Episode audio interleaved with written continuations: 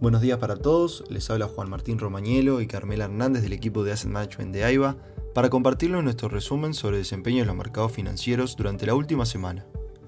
Esta semana los mercados globales se han visto sacudidos por la invasión de Rusia a Ucrania en jornadas que han sido altamente volátiles.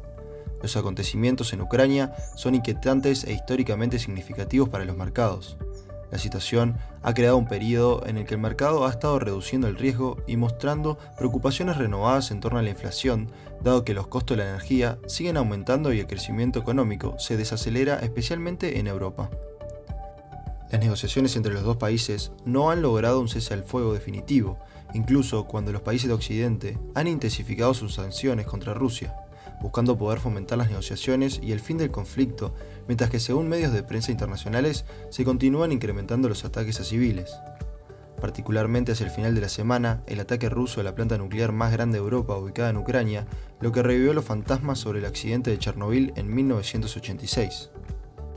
En lo que refiere a datos económicos, en Estados Unidos los ISM manufacturero y de servicios para el mes de febrero fueron de 58,6 y 56,5 puntos, el primero superando lo estimado y el segundo por debajo.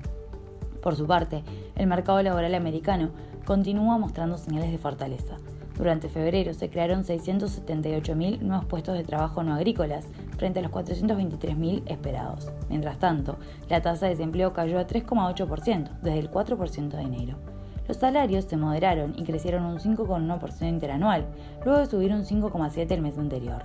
El estancamiento inesperado en los salarios sugiere que los banqueros centrales no se enfrentan a un espiral inmediato de salarios y precios similar a la década de 1970, lo que reduce la urgencia de tomar medidas más audaces para frenar la inflación.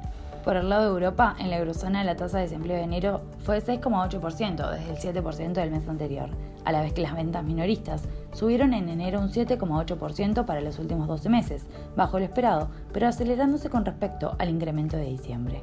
Por el lado de Asia, en China los PMI de manufacturas y de servicios de Caixin para el mes de febrero registraron 50,4 y 50,2 puntos, el primero sobre las expectativas y el segundo decepcionando.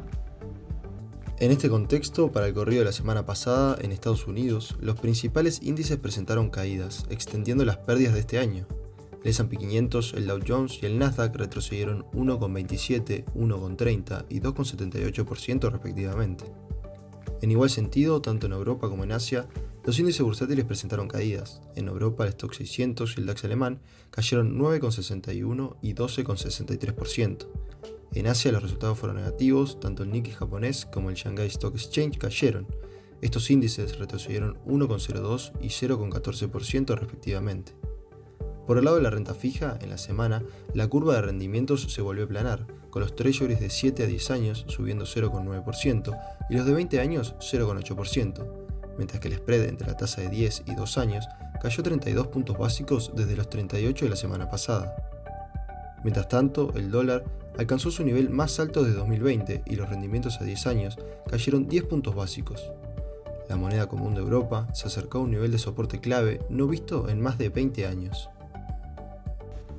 En la semana, la invasión de Rusia a Ucrania continúa agregando fuerza a los commodities. Las materias primas siguen mostrando un importante momentum y avanzaron de manera generalizada, con el índice de CRB subiendo un 7,5%. En este contexto, destacan los avances de los activos agrícolas como el alza de 39,2% en el trigo y los activos de energía como el petróleo en la referencia WTI, que subió un 15,3%, alcanzando su mayor valor desde el año 2008.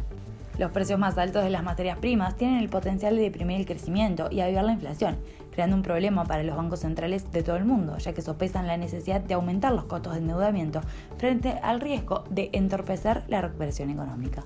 Sin embargo, en este contexto, incluso, las palabras del presidente de la Reserva Federal, Jerome Powell, durante la semana pasada, apuntaron a que el organismo está listo para comenzar una serie de aumentos de las tasas de interés para buscar frenar la inflación a partir de su reunión del corriente mes de marzo.